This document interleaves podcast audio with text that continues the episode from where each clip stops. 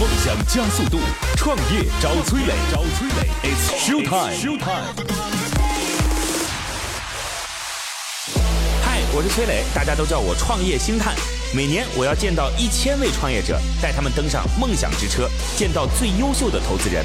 结果怎么样我不知道，但是我相信这是你创业路上寻找伯乐的最好方法。大家好，欢迎来到梦想加速度创业找崔磊，我是崔磊。各位在听节目的时候，欢迎来到我们的社群乐客独角兽。这当中已经有一万号创业者在我们的社群当中了，遍布于全国各个地方。我们在这当中啊，每天都会有大家很关心的问题，比如说啊，这个这段时间可能跟区块链技术的应用啊，比如说这个二零一八年政府工作报告，就中国的发展方向啊等等这些，我们会探讨大的，也会探讨说关于销售啊，这个品牌服务啊等等这些比较小的啊，欢迎各位的参与。那我们每个月还会有线下的活动，大家可以多结交朋友，多找到友商。嗯，我的个人微信号是八六六二幺幺八六六二幺幺，欢迎各位的参与。有请今天的投资人和创业者。今天投资人是来自于浙大有创投资管理有限公司总经理王孝菊。Hello，你好，王总。这里好，大家好。今日投资人王孝菊，浙江大学金融学硕士，拥有十三年直接股权投资经历，现任浙江浙大有创投资管理有限公司总经理，长期主持项目投资工作，拥有丰富的项目运作经验，专注于 TMT、智能制造、文娱传媒三大板块的中早期优质项目及 Pre-IPO 项目。已上市的投资案例有金固股份、水晶光电。王总，我们已经好久不见了啊！我看看你现在投的已经基本确定下来了。第一个就是投这个跟这个互联网金融相关的。哦，那这个是我们两年前投的项目。现在投的主要跟汽车什么这个有关的。呃，这个也是个一个方向，一个是关于汽车的智能化、互联网化的一个一个方向，还有包括能源类的。能源类的。对，新能源类的一些东西。新能源类的东西，我在这问你一下，就是那有一些其实模式化很强的，有一些可能是去底层技术的模式化的东西。比如说我随便讲一个了，铺那个电动车的充电桩。嗯。这种就其实是模式化的东西嘛，对吧？共享充电桩。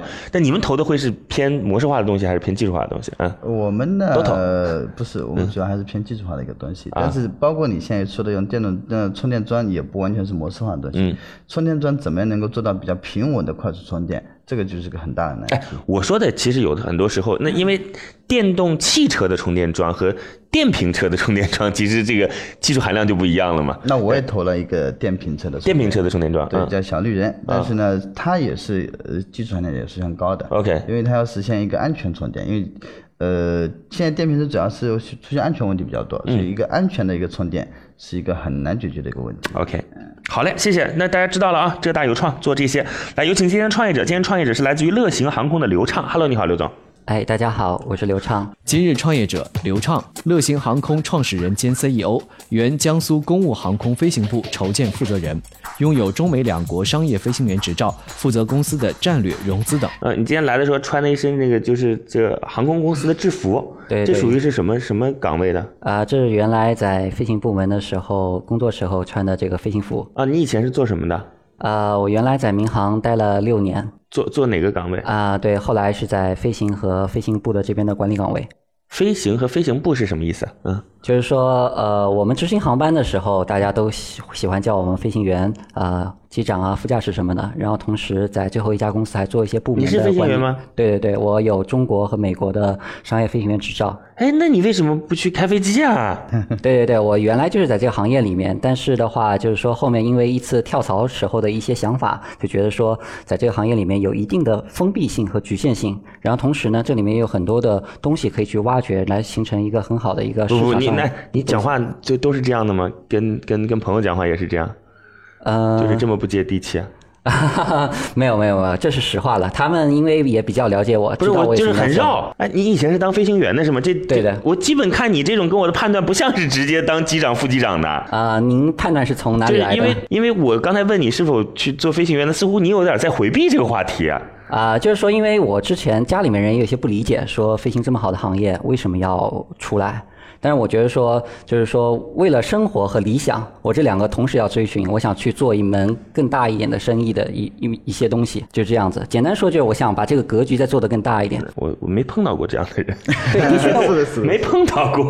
的确，所以，所以他说的也很对，飞行员这个群体相对来说应该比较封闭一点。是的，相对比较封闭一点。哪儿有飞行员出来创业的？不要说没没没碰见过，没曾经没碰到过。听都没听说过。不要说创业的过程当中，或者是投资过程当中，就生活当中也没碰到过。我身边也只有除我之外，我知道的也就是一两个人这样子的，从这个圈子里面跳出来的。好吧，那肯定有原因啊。啊，小菊，这这也不是说八卦你什么原因，因为投一个人的时候，真的是要把他的所有情况都能够挖清楚是的要了啊。解一下。刘畅，所以你以前是当了什么机长、副机长？呃，原来我在最后一个公司的这个飞行职位是副驾驶，但是我做部门的一些管理工作，就是相当于空地呃都有工作。他还有这样的吗？就飞行员不仅要飞，还要管地下的吗？呃，对，有一些公司看自己？公司的管理因为架构的。我记得说有些公司的飞行员都是拿实薪的，那我不太了解，嗯对这个行业我不太了解。反正啊，你说的是。费还有地面工资都会有。那你乐行航空做什么呢？准备开个航空公司吗？啊，不是，我们是做这块航空出行的这个数据服务的，相当于我们整合了很多的机场、航班的这方面的出行数据，然后我们提供给商旅、保险公司、物流企业这一块来，他们直接去服务他们的用户你以。前是在大的航空公司飞的吗？呃，我原来待过广东那边深圳的客运公司，后来最后我是在江苏这边的公务机公司，就是企业飞机、私人老板飞机这边的飞行管理。嗯。哦，了解了。就是这个飞行员的要求跟我们比如说做的这种就是客用航空的要求是不是不一样啊？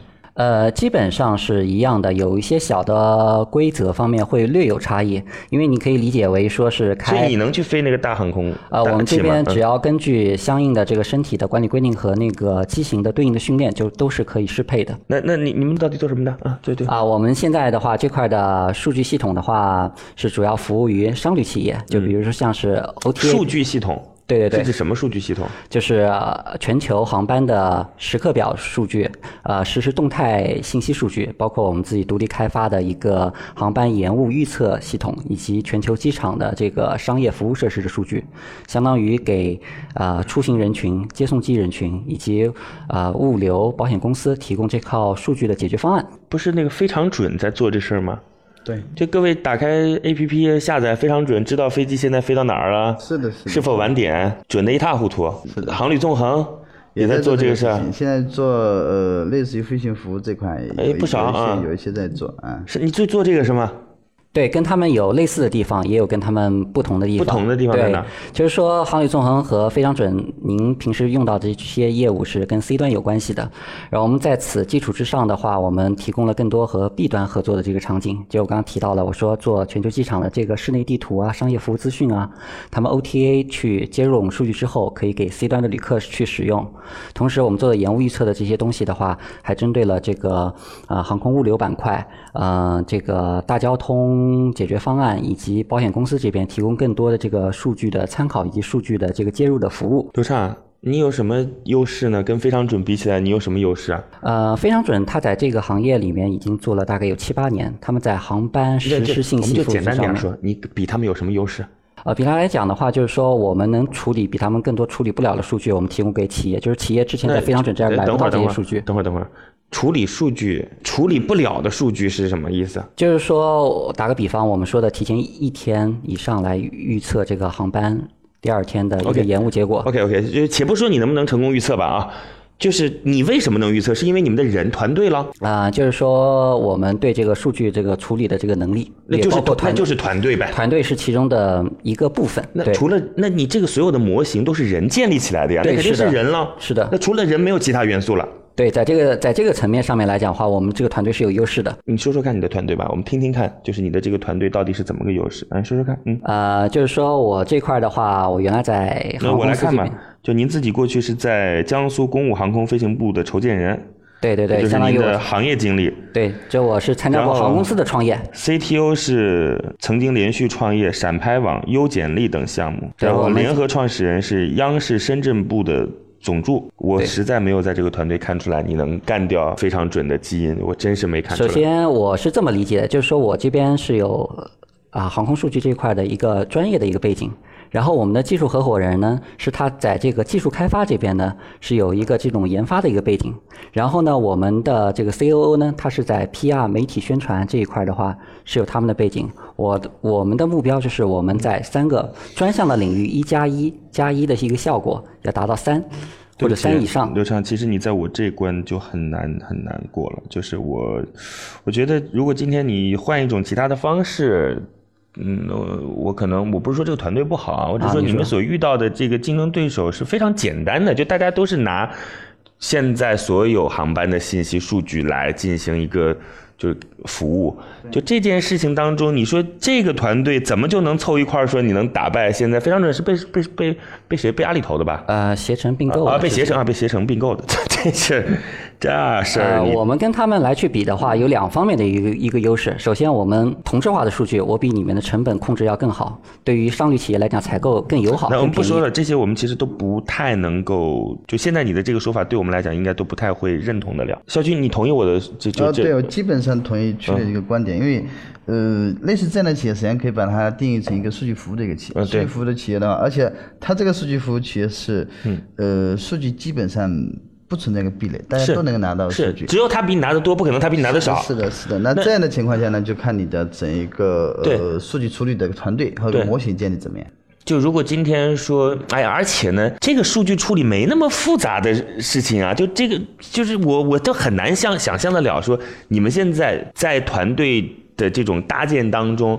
用了一种完全和非常准不同的方式，把所有的数据处理出来，给我们另一个结果，这我真的没有办法。那当然，最最终可能你你会实现自己的就是抱负啊、梦想等等什么的。那我们还是换一个角度吧，就是刘畅，我想问一下，就你们到底想服务谁？目标用户是谁？啊，我们现在的话有四个领域，并且在部分领域这边已经有突破口。就一个我提到的，就是 OTA 和差旅企业，因为对于普通人来说的话，他出行要么是通过 OTA，要么央企啊、大型企业出差是通过他们的差旅企业的服务商来提供的，相当于这些企业他们只提供出行产品，他们没有这方面的这个数据的服务。好绕呀，就是就是真的不能讲到我们通俗。你你到底服务他什么？是卖机票给他，还是卖什么给他？因为他们 OTA 在差旅企业在卖机票的时候需要提供这些数据，数据他们不直直接产生，这就是为什么要这些数据呢？是因为现在这个消费升级的这种情况下，您我卖给你这个机票，我就要告诉您这个航班是在哪个航站楼几点去值机，然后在哪个登机口。难道现在没有吗？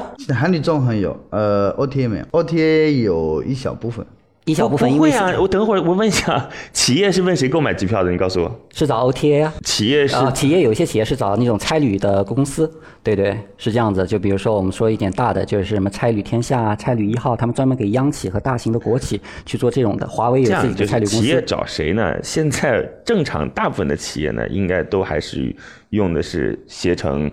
整个携程体系当中去做，那你说 OK，你可以把它理解成为 OTA，这已经都有了。你购买了机票，哪有可能不用？那现在携程还有一个 To B 的业务嘛，就是我 B 端的业务，通通找一个就是呃通道，然后所有的发票等等统一的来开，有啊，都有啊。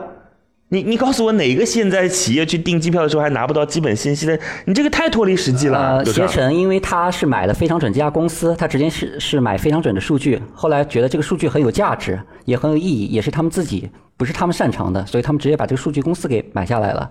他们现在也能控制好这个数据公司的这个数据源头，就比如说美团旅游开始。哎，我们别绕，时间真的很有限。刚才我问你服务谁，你说服务于 OTA。我现在告诉你，那 OTA 是什么意思？大家不一定知道，就线上旅行社，嗯，就是线上旅行社，大家去他身上，他他这买机票、订酒店等等的。我们现在不可能直接接触到线上旅行社呀，线上旅行社的入口都是携程去哪儿呀。所以说我就是把这些。你想服务于谁呢？我们现在在携程去哪儿上购买的所有机票，都能很准确的告诉你在哪个登机口，在哪个。就是航站楼，这些数据是也是携程花钱买的。对，那你的意思就是你现在要跟非常，那他已经买了非常准这家公司了。还有还有别的 OTA，就比如说是美团旅行啊，阿阿里旅行，就是飞现在的飞猪。因为非常准，已经被携程受益掐断他们那儿的数据源了。那你的意思，我现在在飞猪上买机票是看不到时间和航站楼的吗？啊，不是，他们现在有别的合作商，就包括我刚刚提到的，还有一些 OTA，他们的确现在是在用非常准的数据。但是非常准数据是因为他们没有选择，我们能提供比非常准更低的报价、同品质的数据服务，这是我们同质化数据里面的一个最大的优势。此外，我们在提供非常准不能提供的数据。来来，这是第一个，还有另外呢，嗯。啊，第二块就是保险公司，因为保险公司的话，这几年他们推出的这个延误险产品，根据有一些的延误的一些情况，他们亏损的很厉害。有了我们这个数据支撑了之后，他们能降低他们的赔付率，同时针对他们不赔付的航班，能够把他们的销量通过渠道加推上去，加大这块的营收和盈利。在您之前。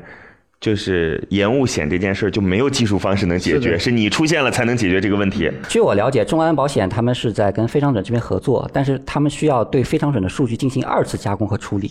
但是现在我们合作的另外一家，我真的很难在你的团队当中看到说，就是你们的技术壁垒有多高，这真的很难看到。但是我们这现在也拿下了一家就是龙头保险公司这边的一个很大的一个订单服务，因为他们在这边缺口也很大，他们也愿意相信我们。我们之前给他们内测了三千个航班，OK，三千航班经历了深圳两次的大的台风，在这种情况下，我们准确率仍然提到了百分之八十以上。所以你们去判断航班是否延误，最重要的因素是什么？天气情况吗？呃，天气是其中的一个最重要的原因。第一标准。OK，那所以你们团队就是得是气象行业出身的才可以，而且得是航空背景的气象，就是说气象应用于在民间、军事还有航空领域。人是航航空背景的气象？这个没有写在我们的合伙人团队里面，就是写在了我们就是公司公司的这个团队里面。我们这个里面的话只介绍了我们的合伙人。OK，还有呢？还有呢？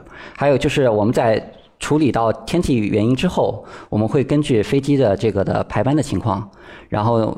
在这边进行一些处理，就是刚才您提到的前续航班有多大影响？刚才说服务于谁？你现在已经说第一个是服务于 OTA，第二个是服务于保险公司，还有呢？啊，我们第三个领域是服务于这个航空物流板块，就是说像杭州这边也特别发达的这些物流的快递公司，他们也是通过这个航空的这个货仓或者自有的货机。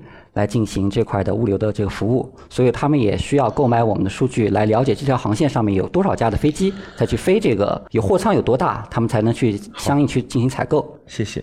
那现在公司已经到了哪个阶段了？就是你们是否已经在不断的去产生数据，然后服务于这些对象？对我们这个前期的话是在年前的时候，我们数据的一点零的这个系统出来了。然后我们现在的话有三到四家这个大型的商旅企业，它在试用我们的接口。啊，同时呢，我们跟中国的一个龙头的保险公司签我刚才问的问题是你是否已经在不间断的提供数据给这些需求方了？对对是的，我刚说了，他们已经在试用我们的数据接口了嘛？嗯。然后我们也给到这个龙头的这个保险公司签订了一份战略合作协议和一份合同。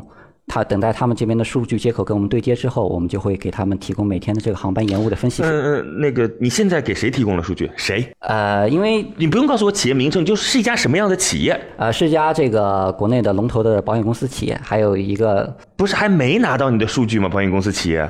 呃，我们之前给他内测已经做了三千个航班的样本了，只是说他没有跟他们的产品相结合。刚才的问题是你现在是否已经不间断的向需求方在每天提供航班数据了？啊，航班基础数据这块的话，上旅企业他们已经在试用了。谁？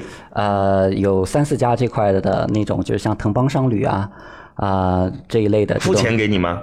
啊，他们现在是在试是在试用阶段。试用是什么意思？他们拿到什么数据？航班的什么数据？啊，航班的时刻还有动态信息的数据。动态信息就是指这个航班什么时候起飞的，什么时候着陆的，是否延误了。因为他们也是这些数据其实都是公开能拿得到的，对不对？呃，不是，他们如果不找我们买，就会去找非常准买，因为他们也知道现在非常准的价格很高。就是这些都是要付费的。就你们在做一个价格比较，因为我我也不太清楚啊。我也不太清楚这个，那你们为什么就能拿得到呢？因为有关系啊。这个我但凡我听到这个项目说因为有关系，这个项目就不不用看了，真是。呃，这也不是说有关系了，就是说我们也跟数据上游聊过，就是他除了给到我们中航信还非常之外，国内这边的企业不超过十家。就是这样子，就首先数据源这边不是太多，而且我们这个结合就是应用场景能把它去变现的话，也只有就是我们跟非常准，因为我们是数据服务公司嘛，那就肯定是有收入了吗？呃，收入有一些几十万，不多。谁给的？呃，有平安那边给的，平安保险那边给的，然后还有一些其他公司的其他业务的。谢谢刘畅，那您就先离开一下吧，等会儿再回来好吗？谢谢刘畅。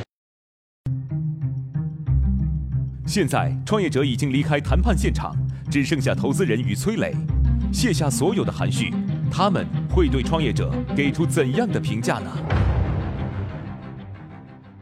创业者暂时离开。今天的投资人是来自于浙大有创投资管理有限公司总经理王孝居。各位在收听节目的时候，欢迎来到我的社群啊！乐客独角兽都是创业者在这当中。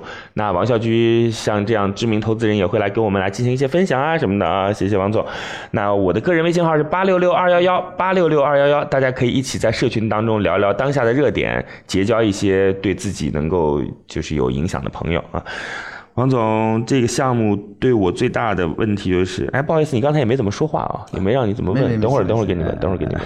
最大问题就是，我不认为在这个团队当中，能够去改变现有的数据提供的结果。你你怎么看啊？这个项目呢，我个人观点是这样两点。第一点就是说，刚才你讲的实际上是它的一个数据源，实际上呃有各种方式可以拿到，不仅不是独占性的。所以这个呢，然后关键的一点是在它模式上。跟它的数据处理上能够做到更精细一点，这是它，我不知道他的团队能不能做到这一点，这个很难判断。这这是第一块，第二块呢，总体而言，呃，整一个它的市场呢，相对来说还是偏小的，还是偏小的，因为它主要还是给这些。OT 啊，这些大 B 端做一些数据服务，有有些事情没有想清楚。它现在的几点优势啊，就是第一个就是说我比非常准的数据便宜，这肯定不是个优势了。这个呢，你如果说是在一些小的商品公司来说呢，这也算是一个优势。因为这个东西本身不是说它有生产成本等等等等的，就非常准也可以把价格往下放啊。这一块呢，是吧？数据公司这样，数据公司的数据处理能数据处理能力。包含它对人员的一个成本控制，还有包含它获取数据，数据实际上也是有有成本的。OK，数据也是有成本的。了解。它获取数据的一个成本各方面，这个呢是我不知道，我看不出来它在这一块上比非常准没错没错，就是他刚才说的这个便宜，并没有告诉我们说是因为成本便宜，似乎是把利润放低了的便宜。有对不对？这这个这个不应该算是优势吧？就是这这不算优势，除非说你成本比它低。OK，那这是优势。好，这是第一个。第二个问题说呢，提前一天来预测航班的准确度，我不信。那你不信那就没用了。对，这事儿就没有办法了。就是我我哎，这这多长时间了？就是关于航班是否准点的这个问题，多长时间了？今天说谁能够提前一天来预预测明天的航班？很难，是吧？而且而且那个延误险亏得一塌糊涂哎。对。就现在已经就是我们看啊，以前延误险不是。在我替买机票的时候，在携程去哪儿还专门底下会有个延误险，现在有时候都看不到了。对，因为保险公司不卖了，亏本。延误险基本亏本，因为中国的整个延误率太大了。对，中国延误率太大。然后第二还有一个关键，我觉得买保险当中唯一只有延误险，有人会主动会去购买。然后我也找几个朋友出去的时候，别人说：“哎，你延误险买了吗？为什么买？哎，这肯定赚钱的。是的，是的。这个就所以你说现在大家才缓过神来说：“哎，你能帮我解决吗？”这是不是在逻辑上也不太成立啊？嗯，这不好说，因为。所有事情都有可能嘛？怎么会？哎，你你怎么讲话这么这么保守，没有观点，对不对？因为怎么讲，就是数据上理论上呢，如果是得到足够多的数据的话，它确实可以把它准预测的准确的一个提高。OK。但是呢，呃，航班这一块，据我所了解，航班这一块它对于天气，还有可能对军事活动，嗯，还有包括当地的整一个流量控制，嗯，各方面原因，就这里面的它它的参数。足不够，足不足够多，足不足够精准，这个是很难很难把握的一件事情。其实关键是呢，他来了以后，并没有在我们的就是在这个最终可能提前一天的这个结果当中，给我们做更多的理论上的描述。什么意思呢？比如说他告诉我们说，其实提前一天是可以的，原因是因为说我们做了四个维度的分析，第一个是天气，第二个什么？我听完之后，我很牛啊！这个对吧？你看我们这个数据，呃，我们自己建造人工智能模型的这个是谁，对不对？然后我们自己对于气象分析的这个人。是谁，对不对？等等等，他说这个我们就构成了一整套的数据。反正现在航空数据预测还属于早期阶段，对不对？我们哎，那我们听来是不是就觉得是的，是的，是的，这是另外一种说法了，对吧？说法不一样，这个可信度也不一样。是那那他没有这样讲，我就觉得这这 呃，这个可能存在着就是不太呃习惯做创业的一种，或者说跟投资者见面的一种表达方式。希望是这样。那他回来吧，你问吧，好不好？啊，你问吧。然后你你，我觉得这个是关键，就这属于是内功嘛，对对吧？至于说如果真的能够拿到比别人好的数据，你的商业模式是怎么样，一定会有方式的。嗯，是，就是就不是不是拿到比较好的，就是处理出一个更好的结果啊。呃，整个模型非常关键。嗯，好吧，那那那回来你问啊。好，好，那各位加我的个人微信号八六六二幺幺八六六二幺幺，通过这样的方式咱们联系起来，然后有创业的问题有问必答啊。比如说你有一些表达的方法，我也可以来帮你优化啊。八六六二幺幺八六六二幺幺，有请创业者。乐客独角兽创业找崔磊，It's show time。创业者重新回来，今天的投资人是来自于浙大有创投资管理有限公司的总经理王孝居。今天的创业者是来自于乐行航空的刘畅。乐行航空要做的事情呢，其实就跟非常准差不多啊。它首先呢是把所有航空的信息和数据汇聚在一起，对，然后拿出一个结果来。这个结果服务于谁呢？比如说可以服务于旅行社，那旅行社拿到这个之后，就可以更好的来通知购买机票的人。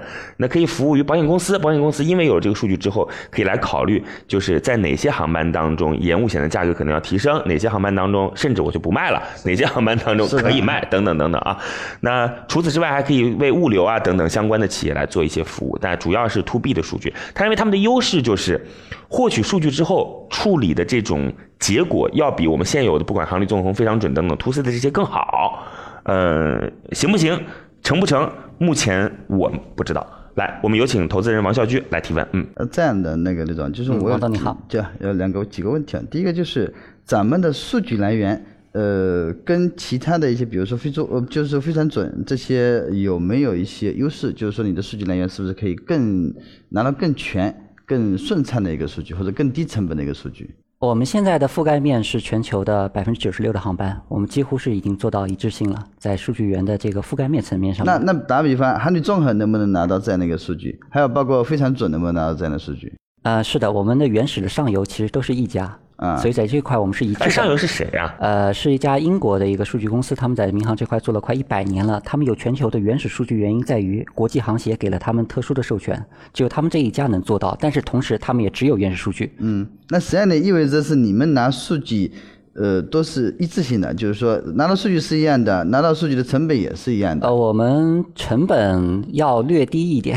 为什么？呃，略低一点，就是说这是我们数据上游的一个战略合作，还有一个合作备忘录里面的一些内容在里面。什么意思？你讲的话为什么总是这样？这个很难明白。对对，你你你能不能不这样讲？这样讲话我觉得很不靠谱，你知道吗？刘畅啊，一个是这样子，就是说。首先非常准，拿他们数据之后，现在做一些跟他们相同的地方，所以这是他们数据上游比较反感的地方，而我们是把数据继续往下去做，这是他们比较乐意看到的。什么意思？就是说非常准，拿了他们数据之后，跟他们做一些同时的大数据的报告一些东西，这是数据上游一家英国那家公司非常反感的一个地方。这是他们跟非常准合作，但是价格要比跟我们高的一个原因在于，现在非常准也做了这个数据公司的某些事情。对对对，就跟他竞争了。二一个，我们跟这数据上游，我们是产生一个合作关系，我继续往下做。他往上面做，往大做，我继续往下去做，我们将来还会有一些合作。二一个，我们是创业公司，他也比较看好我们这个领域，所以在这边愿意给我们多一点的资源的一些合作。另外一个，咱们在那个呃数据模型上，这都是颠覆我的这个基本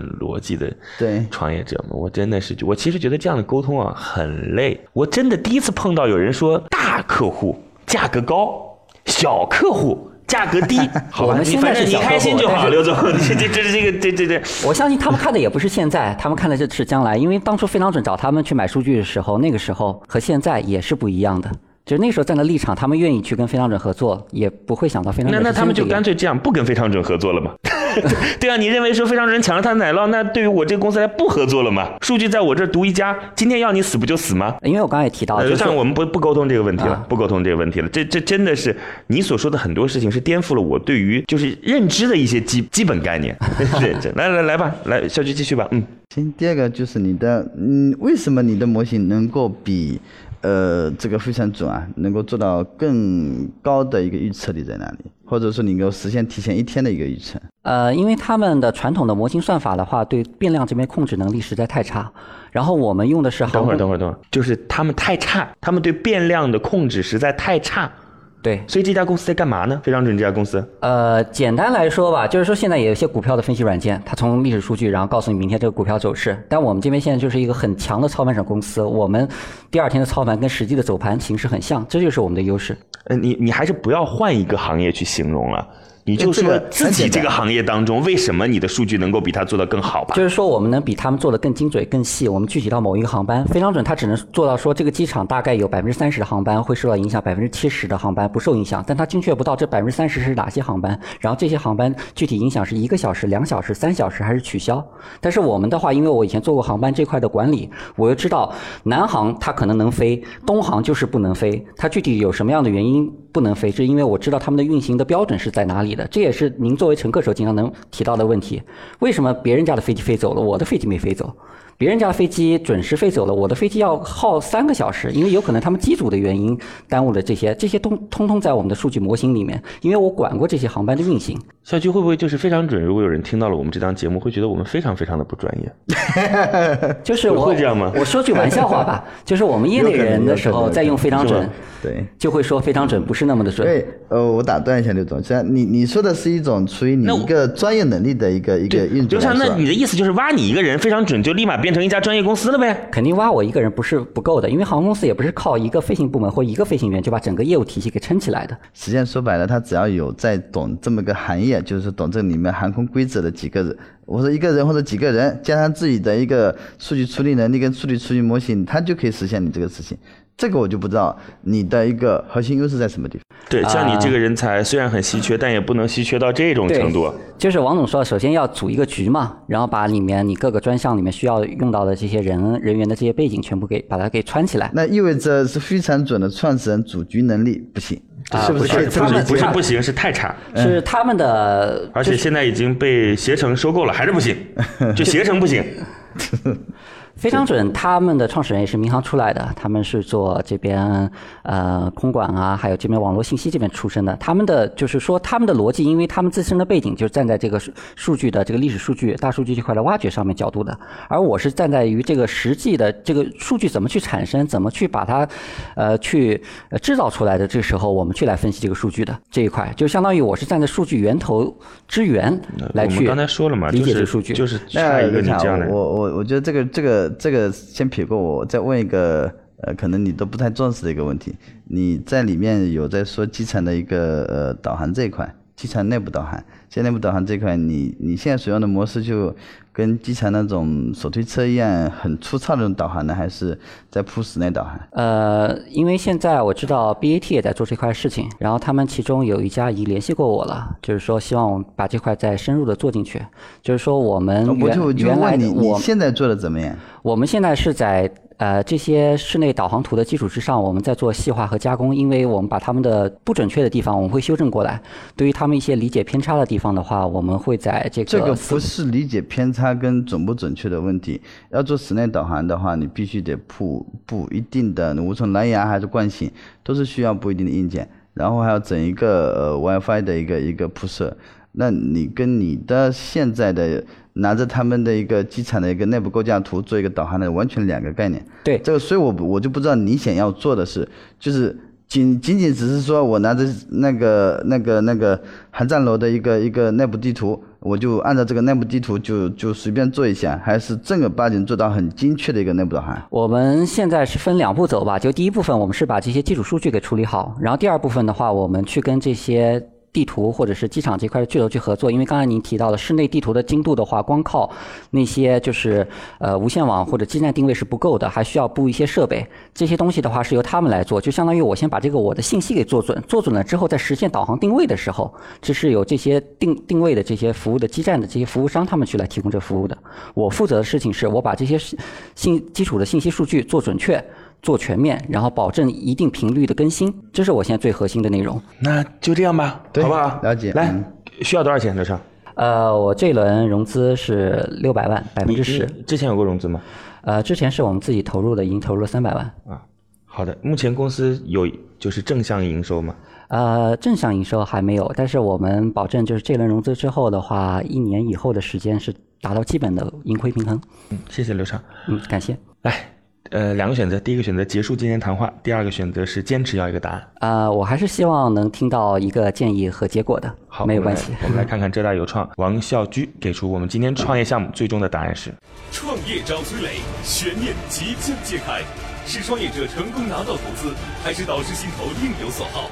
导师，对于今天的创业项目，你的选择是 yes 还是 no？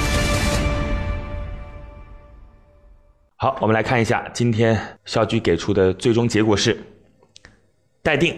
来，校居，请告诉我原因。呃，从我的感觉来说，你整一个呃所做的事情，我觉得竞争力各方面不太够，嗯竞争力不太够，然后你的团队呢也不足以支撑你所想要做的一些事情，呃，反而呢，我更劝你那个在室内这一块呢，如果可以深挖的话，还是有很大市场。倒不一定是航空数据服务这一块。